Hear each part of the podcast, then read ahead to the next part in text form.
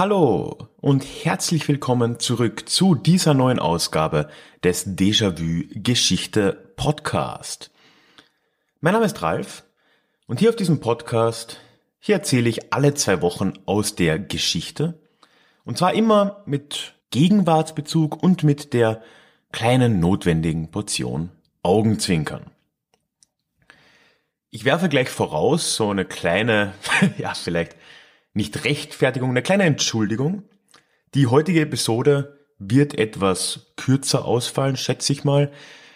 Das liegt daran, dass ich gerade an einem anderen, doch recht großen oder größeren Projekt arbeite. Dazu aber am Ende mehr, was auf dich auch zukommen könnte in ein paar Wochen. Das halt momentan einfach ein bisschen meine Zeit frisst. Aber ich habe trotzdem versucht, heute ein spannendes Thema zu erzählen. Und für das heutige Thema bewegen wir uns mal wieder ein bisschen über den Tellerrand Europas hinaus, beziehungsweise nur teilweise. Es soll nämlich heute um Panama gehen, aber gleichzeitig geht es auch um Frankreich. Konkret möchte ich nämlich heute über den sogenannten Panama-Skandal von 1892 sprechen. Der Panama-Skandal ist jetzt heute gar nicht mehr so ein Begriff, ist aber der größte Korruptionsskandal, also in Geldmenge gerechnet, des 19. Jahrhunderts und hat natürlich, man kann sich vielleicht schon vorstellen, mit dem Bau des Panama-Kanals zu tun. Im Blogpost zu dieser Episode auf der Website, dort erzähle ich diese Woche ein bisschen mehr über den Bau des Panama-Kanals an sich, über die Pläne für diesen Kanal über die Jahrhunderte hinweg und über den tatsächlichen Bau dann. 1914 wurde dieser Panama-Kanal dann eröffnet. Ich werde jetzt hier in der Episode auch kurz über die Geschichte des Kanals sprechen, weil das ja für den Skandal, der dann in Frankreich in den 90er Jahren, 1890er Jahren gefolgt ist, doch sehr wichtig ist. Aber wenn dich das ein bisschen näher interessiert, wie denn die Pläne für diesen Panama-Kanal entstanden sind, wer da involviert war, was da genau geschehen ist, Dafür findest du auf der Website eben einen Blogartikel und den Link dazu auch in den Show Notes. Ein kurzer Überblick. Pläne für einen Panama-Kanal gab es mehr oder weniger seit der Entdeckung Panamas. Also Entdeckung. Entdeckung ist immer so ein blödes Wort. Also seit dem Zeitpunkt, dass Europäer in heutigen Panama Fuß gesetzt haben. Das erste Mal, dass ein Europäer, also in dem Falle natürlich ein Spanier, diese Landenge von Panama durchquert hat, war im Jahr 1513. Und das war ein Spanier namens Vasco Núñez de Balboa, ein Conquistador quasi.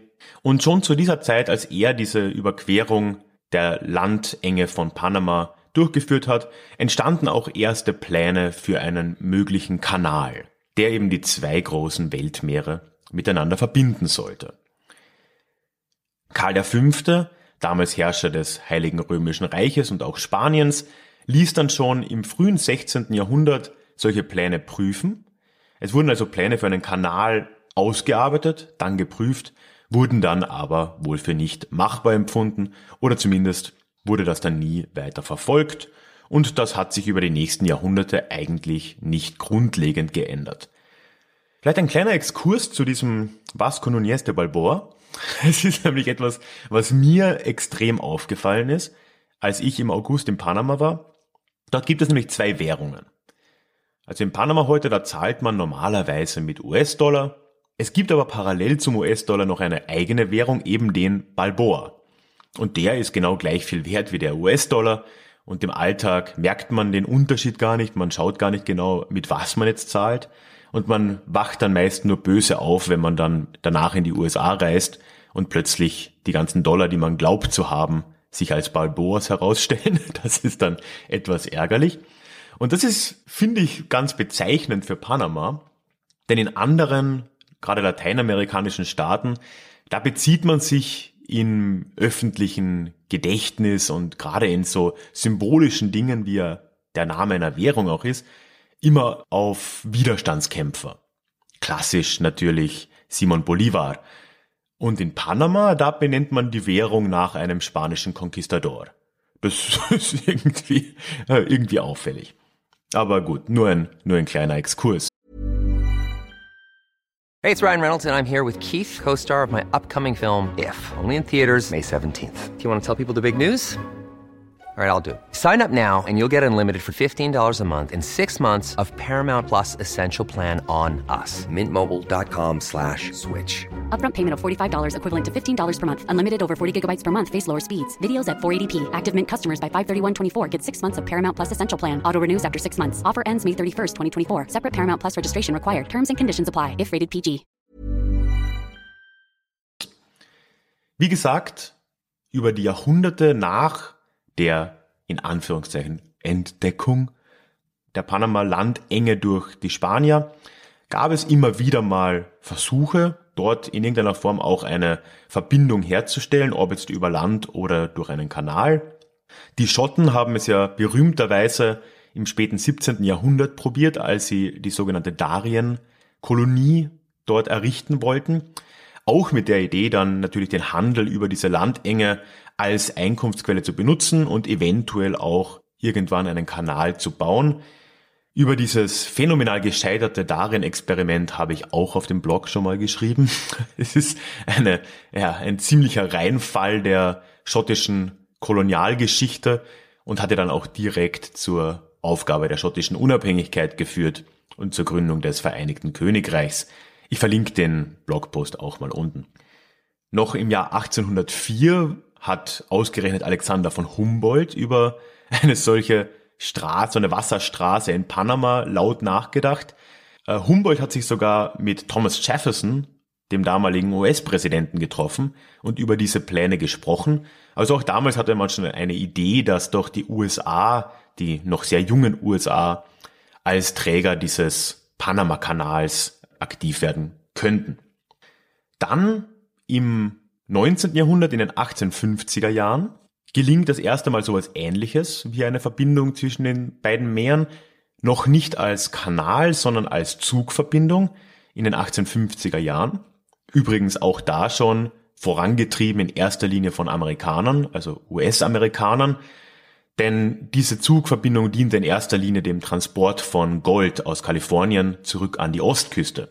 Hat ja natürlich extrem viel Zeit erspart über Land war damals in den USA noch schwierig. Die Eisenbahn wurde erst langsam gebaut und das war in Panama mit nur 60 Kilometern natürlich eine weniger große Herausforderung und ersparte den Schiffen tagelange, wenn nicht wochenlange Reisen um die Südspitze Lateinamerikas herum. Gegen Ende des 19. Jahrhunderts ändert sich dann aber etwas und damit steig, steigen wir in die Geschichte des Panama-Skandals in Frankreich dann auch langsam ein. Denn gegen Ende des Jahrhunderts wird langsam klar, dass es technisch möglich ist, einen solchen Kanal zu bauen. Im Prinzip seit Karl V. war es ja so, dass man davon zwar geträumt hat, aber irgendwie immer wieder zum Schluss gekommen ist, dass es halt technisch nicht geht. Jetzt aber scheint sich das zu ändern, denn 1869 wird der Suezkanal in Ägypten eröffnet. Und der ist ja ein voller Erfolg. Also dieser Suezkanal, der hat einen riesen Einfluss, natürlich wirtschaftlich, weil die Umfahrung des Horns von Afrika nicht mehr notwendig war, aber ja auch kulturell und im, ja, im Zeitgeist war dieser Suezkanal eine sehr einschneidende Entwicklung, die die moderne Welt derzeit ja vorgezeichnet hat. Und in Frankreich war man ja bei diesem Suezkanal schon recht nah dran beteiligt. Der Suezkanal wurde von einer Gesellschaft finanziert, die vor allem aus französischen und britischen Investoren bestand. Und nach dieser Eröffnung, so in den 1870ern, reift in Frankreich die Erkenntnis heran, dass doch ein Bau eines Panama-Kanals gleich einfach sein müsste, wie es in Suez war. Man hat offensichtlich nicht zu viele Gedanken an die klimatischen oder sonstigen natürlichen Bedingungen in Panama verschwendet und gründet dann Ende der 70er Jahre 1879 die Panama-Kanalgesellschaft, die eben genau wie schon zuvor die Suezkanalgesellschaft diesen Bau betreiben sollte. Als Präsidenten dieser Gesellschaft holte man Ferdinand de Lesseps an Bord. Der war eine Berühmtheit zu der Zeit, denn er galt als der Erbauer des Suezkanals. Also er war eine ganz wichtige Gestalt in der Erbauung des Suezkanals. Und dass man sich den jetzt, den Ferdinand, wieder als Kopf der Panama-Kanalgesellschaft, als Präsident sichern konnte, das war natürlich allein aus Prestigegründen schon etwas enorm Wichtiges für diese neue Panama-Kanalgesellschaft. Und so beginnt man mit einigem Enthusiasmus den Bau eines Panama-Kanals für Frankreich zu realisieren. Die Idee war ja eine einfache. Man geht nach Panama, man gräbt dort einen Kanal, die Pläne waren überhaupt nur ein schleusenloser Kanal, quasi auf Meereshöhe, man bohrt sich quasi einmal durch Panama durch, lässt das Wasser durchfließen und gut ist. Das war so ganz grob die Idee. Und finanziert sollte das Ganze werden durch Aktien und Anleihen, die durch diese Gesellschaft, die Panama-Kanal-Gesellschaft, ausgegeben werden. Das ist ein bewährtes Konzept gewesen. So hat man ja schon den Suezkanal zu guten Teilen finanziert. Auch vorher schon, zum Beispiel die East India Company in Großbritannien wurde ja durch Aktien finanziert und auch zum Beispiel die Schotten in Darien haben das auf diese Art versucht mit ja, zweifelhaften Erfolg. Und das galt als mehr oder weniger sicherer Plan, das war bewährt, so konnte man das ja machen. Und 1881 beginnen dann quasi die Bauarbeiten in Panama. Das war wirklich sehr reibungslos am Beginn. Es gab dann auch gleich eine Konzession für diesen Bau von Kolumbien. Damals gehörte das heutige Panama ja noch zum Staat Kolumbien. Und man begann dann 1881 und erstmals sah das alles ganz gut aus. Im Laufe der 1880er Jahre wird dann aber recht schnell klar, dass das Ganze gar nicht mal so einfach sein würde. Die Kosten für diesen Kanal explodierten nämlich schon sehr bald. Und das hatte vor allem damit zu tun, dass es eine unglaublich hohe Todesrate unter den Arbeitern dort gab. Es starben zwischen 1881 und 1889 sage und schreibe 22.000 Arbeiter bei den Arbeiten für den Panama-Kanal an Tropenkrankheiten meistens, also an Gelbfieber und an der Malaria in erster Linie. Das bedeutete, pro Tag, pro Arbeitstag starben dort siebeneinhalb Menschen statistisch gesehen. Das war jetzt moralisch für die französischen Betreiber der Gesellschaft noch einigermaßen vertretbar. Die Arbeiter, die waren ja meistens nicht aus Frankreich, sondern die kamen aus der Karibik, waren dann obendrein meist oder oft auch noch Schwarze, da hatte man wenig moralische Bedenken.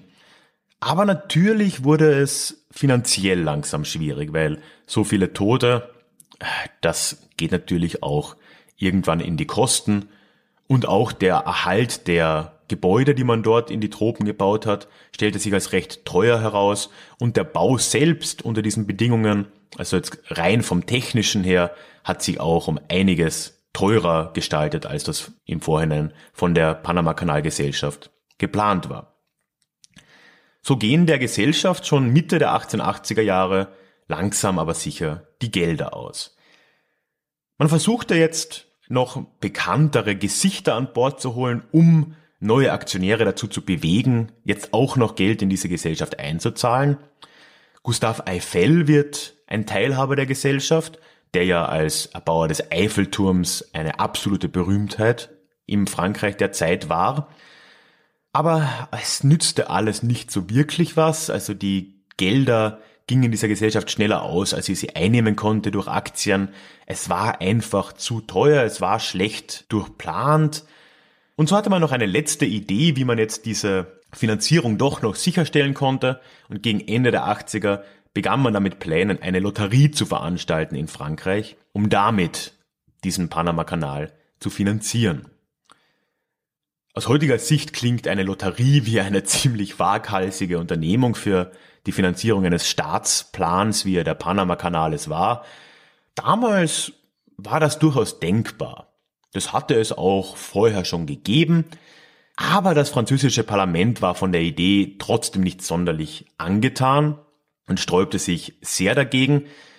Und ja, während die Abgeordneten im französischen Parlament sich da sträubten und sich in großen Teilen gegen eine Lotterie auch aussprachen, da ging der Panama-Kanalgesellschaft nach und nach und immer schneller das Geld aus. Damit beginnt jetzt wirklich das, was später als der Panama-Skandal in die französische Geschichte einging. Mom deserves the best, and there's no better place to shop for Mother's Day than Whole Foods Market. They're your destination for unbeatable savings, from premium gifts to show-stopping flowers and irresistible desserts. Start by saving 33% with Prime on all body care and candles. Then get a 15-stem bunch of tulips for just $9.99 each with Prime. Round out Mom's menu with festive rosé, irresistible berry chantilly cake, and more special treats. Come celebrate Mother's Day at Whole Foods Market. Was die Panama-Kanal-Gesellschaft nämlich als nächstes tat, war sicherzustellen, dass die Lotterie vom französischen Staat erlaubt wird. Und das tat sie, indem sie über 100 Abgeordnete im Parlament einfach bestach. Das heißt, 1888 geht dann diese Lotterie plötzlich doch durchs französische Parlament. Wunderlicherweise, niemand wusste, woran das jetzt lag, dass da so ein breiter Sinneswandel Einzug hielt. Aber gut, die Lotterie half der Gesellschaft trotzdem nicht und schon im Jahr darauf, 1889, musste die Panama-Kanal-Gesellschaft eingestehen, dass sie zahlungsunfähig war. Das war jetzt ein bisschen problematisch. Aber noch war zumindest nach außen hin nicht weit bekannt, wie schlecht es der Panama-Kanal-Gesellschaft wirklich ging. Es wurden ja da Politiker zuerst bestochen, um diese Lotterie zu erlauben. Nach 1889 wurden dann Politiker weiter bestochen, um die Pleite der Panama-Kanal-Gesellschaft möglichst lange geheim zu halten, um eben ja noch möglichst lange die Investoren an Bord zu halten. Parallel dazu wurden auch Medien bedrängt von der Gesellschaft und von der Politik, um nicht negativ über die Panama-Kanal-Gesellschaft zu berichten. Ja, und so baute sich das immer mehr auf, bis irgendwann der erste sein Schweigen brach. Dieses Schweigen wurde gebrochen 1892, also zweieinhalb Jahre nach Pleite der Gesellschaft, von einem der Mittelsmänner, die zwischen der Panama-Kanal-Gesellschaft und dem Parlament, dem französischen Staat, vermittelt haben, ein gewisser Jacques Reinach, und er gab eine Liste der involvierten Parlamentarier an eine Zeitung weiter, an eine gewisse Libre Parole, eine antisemitische, anti-establishment, nationalistische Zeitung, die im Gegenzug seinen Namen, also den Namen des Whistleblowers, würde man heute sagen, von dieser Liste strich, aber die restlichen Namen dann über Monate hinweg täglich oder wöchentlich in ihren Zeitungen bekannt gab. Das heißt, 1892 begann in Frankreich so eine ziemlich große Zitterpartie unter Politikern, die dann nur darauf warteten, dass ihr Name in der nächsten Ausgabe dieser Libre Parole aufscheinen würde oder aufscheinen könnte. Und damit wird dieser Skandal natürlich in die Öffentlichkeit getragen. Er wird zu einer Staatskrise. Zwei Regierungen treten wegen dieses Skandals dann auch zurück und wirklich große, große Namen der französischen Politik und Gesellschaft waren dann darin verwickelt. Einerseits Gustave Eiffel, den habe ich schon erwähnt, der natürlich mit seinem Namen da für diese Gesellschaft auch irgendwo stand und jetzt in diesen Skandal mitverwickelt wurde. Auf Seite der Politiker aber zum Beispiel auch ein gewisser Georges Clemenceau, der schon damals und vor allem dann aber in späteren Jahren eine ganz große Gestalt der französischen Politik ja werden und bleiben sollte. Was diesen Skandal noch größer machte, war, dass er in Geldwert einerseits einfach gigantisch war. Es war sehr viel Geld dort versunken, wie gesagt, der größte Korruptionsskandal des 19. Jahrhunderts. Andererseits war die Zahl der Investoren, die dort ihr Geld verloren, enorm hoch. 800.000 Menschen verloren ihr Erspartes in dieser Panama-Kanalgesellschaft und in der folgenden Vertuschung der Pleite dieser Panama-Kanalgesellschaft. Das war ein Riesending. Und im Laufe der 90er Jahre entwickelte sich das dann ja auch immer weiter und nahm immer hässlichere Züge an. weil dieser Skandal dann auch noch so einen antisemitischen Touch bekommen hat oder entwickelt hat, weil dann irgendwann in den Medien auch kolportiert wurde, dass gerade diese Mittelsmänner, eben dieser Whistleblower Jacques Reinach oder auch ein gewisser Cornelius Herz, der da aktiv war, allesamt Juden gewesen sein sollen, durch die Bank, und dass quasi das Judentum hier den französischen Staat um seine letzten Ersparnisse brachte, dass das französische Volk um seine letzten Ersparnisse brachte. Das war dann so die Geschichte. Und in den 1890ern erhielten diese antisemitischen Theorien in Frankreich enormen Aufschwung und schon ein Jahr nach diesem Skandal kommt es ja zum nächsten ganz großen antisemitischen Aufruhr in der sogenannten Dreifuß-Affäre, die Frankreich ja noch viel länger auch prägen sollte. Wegen dieser Dreifuß-Affäre wurde aber dann auch die Verfolgung des Panama-Skandals irgendwann hintangestellt und nur wenige der Beteiligten wurden wirklich zur Rechenschaft gezogen für ihre Aktivitäten in diesem Skandal, gerade auf politischer Ebene eigentlich kaum. Georges Clemenceau kam mehr oder weniger unbeschadet aus dieser Affäre wieder raus. Und was man dann stattdessen gemacht hat, ist, man hat eine Auffanggesellschaft gegründet. Also ich stelle mir das so vor wie eine Bad Bank für eine Kanalgesellschaft, die diese Gesellschaft irgendwie jetzt abwickeln sollte. 1894 nahm die ihre Arbeit auf und hatte im Prinzip nur ein Ziel oder nur einen Auftrag, nämlich die existierenden Pläne, das Know-how und auch die schon erbauten Komplexe in Panama an jemand anderen zu verkaufen, der diese Pläne weiterführen würde. 1902 gelingt das dann auch und die USA kaufen von Frankreich, von dieser Auffanggesellschaft die Pläne.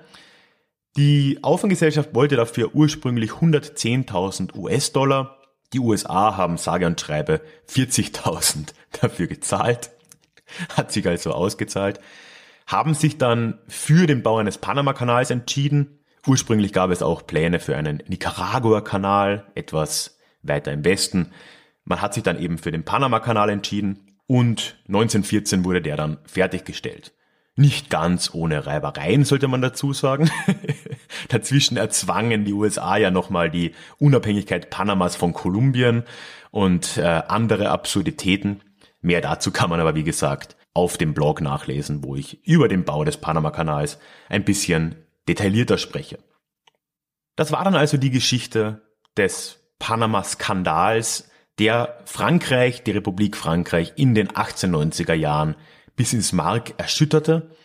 Ja, und der Skandal, der hat ja wirklich ganz viele Dinge vorweggenommen, die uns im 20. Jahrhundert noch sehr oft begegnen würden. Er war der größte Korruptionsskandal des 19. Jahrhunderts. Im 20. Jahrhundert, ich glaube, das muss man jetzt nicht zusätzlich erwähnen, wurde das natürlich mehrfach und um ein Vielfaches übertrumpft. Dieser Skandal gab aber auch schon einen ersten Ausblick auf den Großmachtstatus, den Frankreich und auch Großbritannien im 19. Jahrhundert noch hatten, der aber zu der Zeit im, in den 90er Jahren des 19. Jahrhunderts schon langsam im Abstieg begriffen war. Man merkt hier, Frankreich, die große imperiale Macht Frankreichs, war nicht mehr in der Lage, einen Kanal in Panama zu bauen. 60 Jahre später werden wir das in der Suez-Krise ja auch nochmal erleben, wie dann die imperiale Macht Frankreichs und Großbritanniens endgültig zugrunde geht. Und mit dem Einspringen der USA als Finanziers und ja auch als Planer des Panama-Kanals sehen wir dann auch schon etwas kommen, was uns im 20. Jahrhundert noch deutlich und lange beschäftigen wird, nämlich die Übernahme Amerikas als größte Wirtschafts-, Militär- und auch politische Macht in der westlichen Hemisphäre. Ja, und zu guter Letzt fängt mit diesem Skandal auch etwas an, was Frankreich und Europa in der ersten Hälfte des 20. Jahrhunderts noch ganz intensiv beschäftigen würde, nämlich der politische Antisemitismus.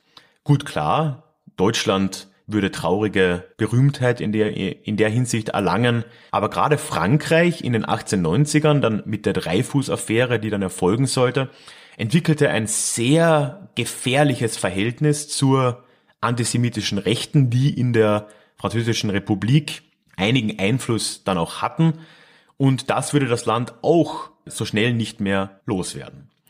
Das heißt, diese, dieser Panama-Skandal, der nahm ganz viele Entwicklungen vorweg. beziehungsweise gab einen Einblick darin, wie sich Frankreich in den nächsten Jahrzehnten vielleicht auch entwickeln würde und war ein erstes Krisenanzeichen für diese französische imperiale Großmacht. So, das soll es dann aber auch schon gewesen sein. Ja, wir sind doch doch auf gut 25 Minuten gekommen, ist ja gar nicht mal so kurz geworden.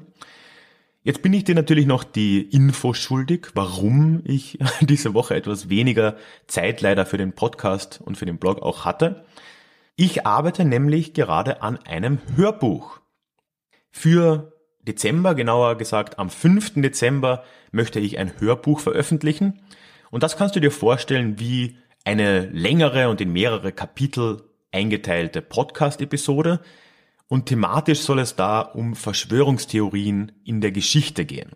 Das Buch heißt Fake News von gestern und ich behandle da nicht unbedingt so diese ja, Alltagsverschwörungstheorien, die man irgendwie auf ZDF History down zu hören bekommt, also Illuminaten, Freimaurer und so weiter, sondern ich möchte mir dort ein paar besonders historische oder mit Bezug auf Geschichte Verschwörungstheorien anschauen, die entweder sehr wirkmächtig waren oder teilweise auch einfach nur obskur und da über die letzten 2000 Jahre hinweg über ein paar der bedeutendsten Verschwörungen sprechen, beziehungsweise nicht Verschwörungen, sondern natürlich Verschwörungstheorien, weil ich der Meinung bin, dass die unsere heutige Welt doch sehr stark beeinflussen, ohne jetzt Fake News und äh, Internet-Bashing und Facebook-Bashing zu betreiben, sind ja doch Verschwörungstheorien heute verbreiteter, als sie lange Zeit waren. Das heißt aber nicht, dass es sie nicht immer schon gegeben hätte. Und genau deswegen möchte ich dieses Hörbuch auch machen. Und ich war überrascht, wie weit die Wurzeln der heutigen geläufigen Verschwörungstheorien wirklich in die Geschichte zurückgehen und wie viel die gemeinsam haben und wie diese Theorien auch über die Jahrhunderte gewachsen sind. Wie gesagt, am 5. Dezember wird es dann soweit sein. In der Zwischenzeit, wenn dich das interessiert, habe ich aber schon eine kleine Seite auf meiner Website erstellt, wo ich so die, ja, die ganz groben Ammendaten, die ganz groben Infos zu diesem Hörbuch schon mal zusammengestellt habe. Es gibt dort auch einen, einen kleinen Auszug zu hören. Also wenn dich das prinzipiell interessiert, schau da bitte gern mal hin und hör dir diesen Auszug auch an. Der Link dazu ist in den Show Notes oder du findest das auch unter ralfgrabuschnik zusammengeschrieben.com slash fake-news. Dort auf der Seite gibt es dann auch ein Anmeldeformular, wenn du benachrichtigt werden willst. Also das ist jetzt nicht für den üblichen Déjà-vu Newsletter, sondern dort kannst du dich eintragen und dann bekommst du von mir, wenn dann dieses Hörbuch erscheint, eine Benachrichtigung wenn dich das also interessiert und du einfach die Info nicht verpassen willst, trag dich dort gerne ein. Wenn du sowieso schon im Déjà-vu Newsletter bist, wirst du natürlich auch von mir informiert und wirst davon hören. So, was da noch bleibt, ist wie immer die Bitte um Feedback. Wenn du mir zu dieser Episode, zu anderen Episoden oder auch ganz generell Feedback geben willst, kannst du mich neben allen Social Media Kanälen, wo du mich auch finden kannst, am einfachsten per E-Mail erreichen. Ich bin da für dich unter der feedback at deja-vue-geschichte.de erreichbar. Wo auch immer du diesen Podcast hörst, kannst du wahrscheinlich auch abonnieren. Auf Spotify inzwischen geht, geht, das ja auch. Da würde ich mich sehr freuen, wenn du mich abonnierst. Und vor allem auf iTunes freue ich mich auch sehr über Bewertungen und Rezensionen. Auch dafür gibt es einen Link in den Show Notes. Und zu guter Letzt kann man diesen Déjà-vu-Geschichte-Podcast auch finanziell unterstützen. Auf meiner Website habe ich dafür alle Infos zusammengetragen, Link wie immer auch in den Show Notes. Und diese Woche möchte ich mich ganz herzlich bedanken bei Timo, Jan Philipp, Marc und Martin. Vielen Dank für eure großzügige Unterstützung. Es ist auch eine Riesenanerkennung, wenn da der ein oder andere Euro einem da mal zufliegt. Es ist äh, ein ganz tolles Gefühl. Vielen Dank, dass ihr mit ermöglicht, dass ich alle zwei Wochen das hier machen kann. Ja, und ansonsten, wer jetzt noch da ist, danke, dass du noch immer hier bist. Ich wünsche dir jetzt noch ganz schönen verbleibenden November. Lass dich nicht verrückt machen. Bis Weihnachten sind es immer noch über fünf Wochen, also egal was dir die Supermärkte erzählen, wir müssen nicht in Stress verfallen, genießen wir die Zeit noch ein bisschen und wir hören uns dann in zwei Wochen wieder. Bis dahin. Tschüss.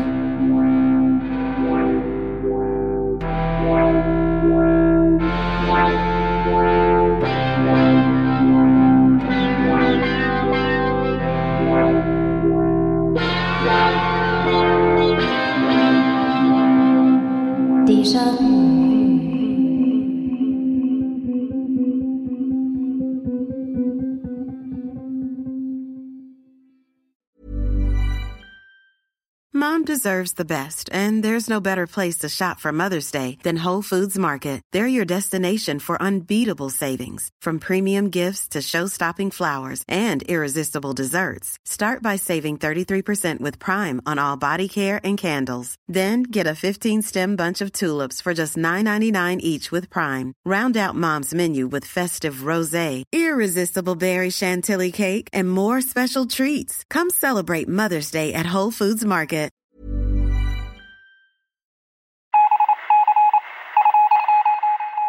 Möchtest du dich noch mehr mit Geschichte beschäftigen? Dann werde doch Teil der Community und hol dir deine persönliche Dosis Geschichte regelmäßig ins Postfach. Mit dem Déjà-vu Geschichte Newsletter. Dort erwarten dich abwechslungsreiche Geschichte-Häppchen, zweimal im Monat direkt in dein E-Mail-Postfach, Austausch mit mir, ich kann dich erreichen, du kannst mir direkt antworten und ich melde mich auch garantiert wieder zurück. Und als Dankeschön das exklusive Hörbuch Psoffene Geschichte, wie Alkohol die Geschichte prägte. Direkt zum Download nach deiner Anmeldung. Alle weiteren Infos zum Newsletter findest du verlinkt in den Show Notes oder auf ralfgrabuschnick.com slash newsletter. Ich würde mich sehr freuen, dich dort begrüßen zu können.